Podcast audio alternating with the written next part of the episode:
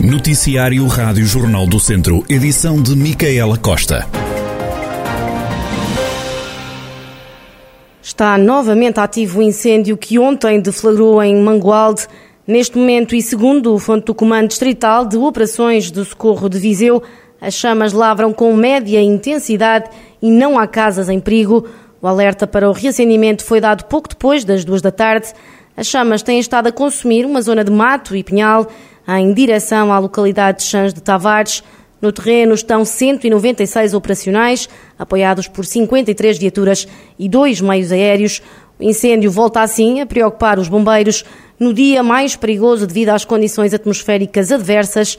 O vento continua a ser o grande problema no combate às chamas. O fogo deflagrou na madrugada de ontem em Vila Mendo de Tavares, em Abrunhosa a Velha. Mais de 300 hectares arderam. E em Lamego, um homem de 53 anos ficou em prisão preventiva por suspeitas de atear o incêndio.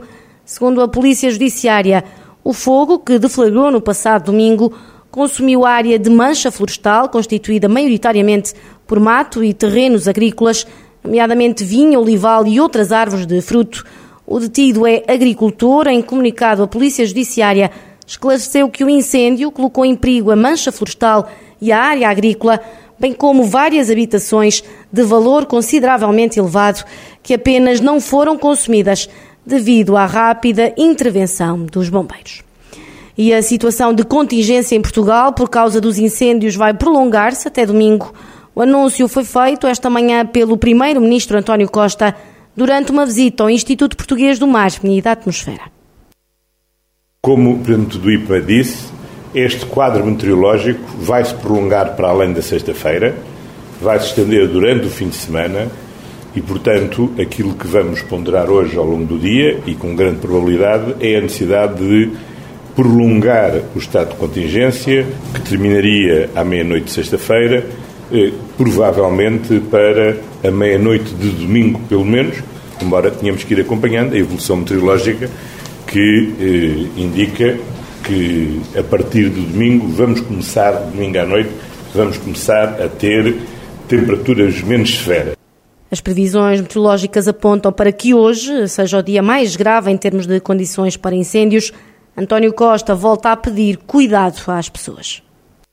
As previsões meteorológicas apontam para que hoje tenhamos o dia mais grave do ponto de vista do aumento das temperaturas, de o crescimento do vento de, de leste e para baixos níveis de umidade. E, portanto, hoje é o dia onde precisamos de mais cuidado do que nunca para evitar que haja novas ocorrências. Ontem tem, foi um dia muito duro, mais de 200 ocorrências de fogos eh, rurais. Desses 200 transitaram para hoje eh, cerca de 7 que estão neste momento Mas ativos. Vai o estado e vamos. De contingência. Posso continuar? Que vamos. Eh, sete para hoje e, portanto, é absolutamente fundamental que todos tenhamos cuidado para evitar que haja novas ocorrências. O primeiro-ministro António Costa, que considera ainda que os meios de combate aos incêndios estão mobilizados e a operar no terreno de forma coordenada, mas o chefe de governo salienta que a principal resposta passa por maior cuidado na prevenção do fogo. O vice-presidente do Conselho Superior de Magistratura lamentou que Viseu continue sem ligação ferroviária. O lamento de José Sousa Lameira foi manifestado na abertura do encontro anual entre o Conselho Superior de Magistratura, os presidentes das comarcas e os inspectores judiciais, que está a decorrer em Viseu, depois de ter ouvido o vice-presidente da Câmara, João Paulo Gouveia, dizer que o IP3 e a falta de comboio são os principais entraves ao desenvolvimento do Conselho. Lamento, sinceramente, que Viseu não tenha comboio. Sou um fervoroso adepto dos transportes ferroviários, mas, e desculpe que lhe diga isto, foram muitos autarcas aqui há 25, 30 anos que contribuíram para o definhar da nossa rede ferroviária. Falo concretamente de Trás-os-Montes, que é uma zona, e do Alto Douro, que é uma zona que eu conheço e a qual sou sensível. Havia comboio até Chaves, deixou de haver. Havia comboio para Bragança, para a zona de Bragança, deixou de haver. E ninguém lutou por esses comboios.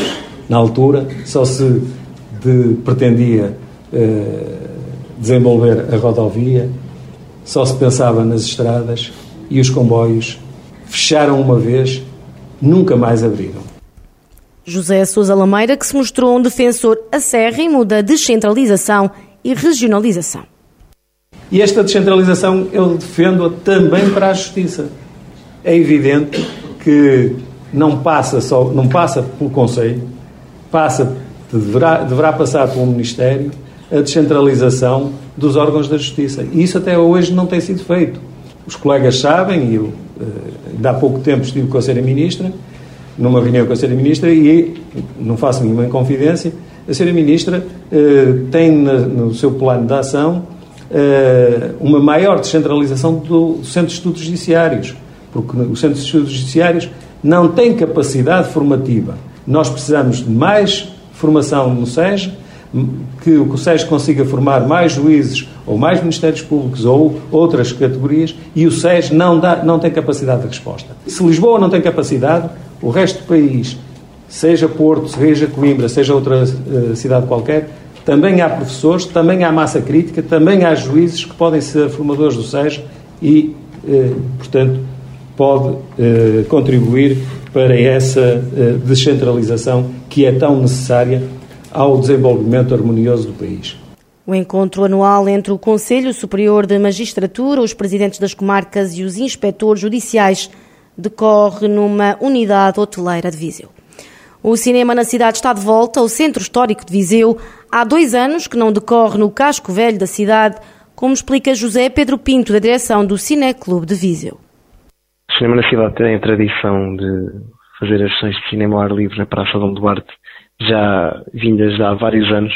Infelizmente tivemos que suspender essas, essas sessões na praça em 2020 e 2021. Em 2020 por causa de restrições uh, relacionadas com segurança e em 2021 por falta de financiamento. Uh, este ano conseguimos voltar às sessões na praça com o apoio do município de Viseu e não se fica por aí. Temos também sessões no Museu Grão Vasco, como tem vindo a ser tradição. Uh, e este ano há uma novidade que é haverá também uma noite no Arvoredo, em Torreveito. O cinema na cidade acontece de 25 a 31 de julho. Abrimos as sessões na Praça Dom Duarte com A Procura de Anne Frank, um filme de Ari Folman que recupera a história de Anne Frank e ficciona uma, uma espécie de trazer à vida a Kitty, que era a amiga imaginária a quem Anne Frank escrevia as suas entradas do diário. Na segunda noite temos Gagarin, um filme contemporâneo francês sobre um jovem que vive no, nos prédios num bairro social em França que está prestes a ser demolido. Depois, na quarta-feira, temos o gosto de trazer o Gato Preto Gato Branco, de Emir Costurica, um filme absolutamente clássico que tem agora uma reposição em cópia restaurada no Museu Grão Vasco. Uh, abrimos as sessões com Vieira Arpado, um documentário português de João Mário Grilo. Esta sessão tem a particularidade de contar também com a presença do realizador João Mário Grilo e do produtor do filme, Fernando Centeio.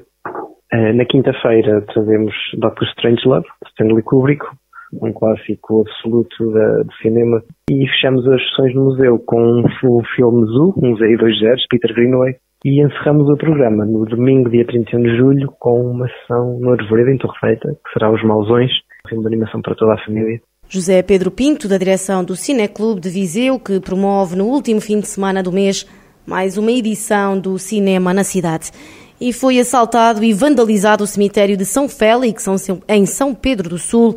Os gatunos furtaram objetos metálicos, como dá conta o presidente da Junta de São Félix, António Pinto. Nós detectamos uh, ontem, uh, na tarde de ontem, uh, foram roubadas cruzes e aquelas campânulas em cobre ou bronze. Algumas ficaram no chão, a ideia é que não tiveram tempo de, de levar, porque deve ter aproximado alguém. E basicamente é isso, eram portanto, objetos uh, de cobre ou bronze. São muitos os estragos e muitos os prejuízos. Quantas campas é que terão sido roubadas? Uma média de 20, 20 campas analisadas. O furto está a gerar indignação em São Félix. António Pinto, presidente da freguesia, já apresentou queixa nas autoridades e confessa que poucas medidas podem ser tomadas para evitar novos roubos. A gente pode fazer aqui tudo. Se eles vierem mascarados, a videovigilância vale o que vale. Se a gente trancar o muro, cria transtornos às pessoas, porque tem que andar sempre a pedir a chave, portanto, se trancarmos os portões, e eles saltam o muro facilmente. Portanto, basta eles quererem quem é que para este tipo de mentalidade. António Pinto, presidente da Junta de São Félix, onde foi assaltado um cemitério, os larápios levaram objetos em metal.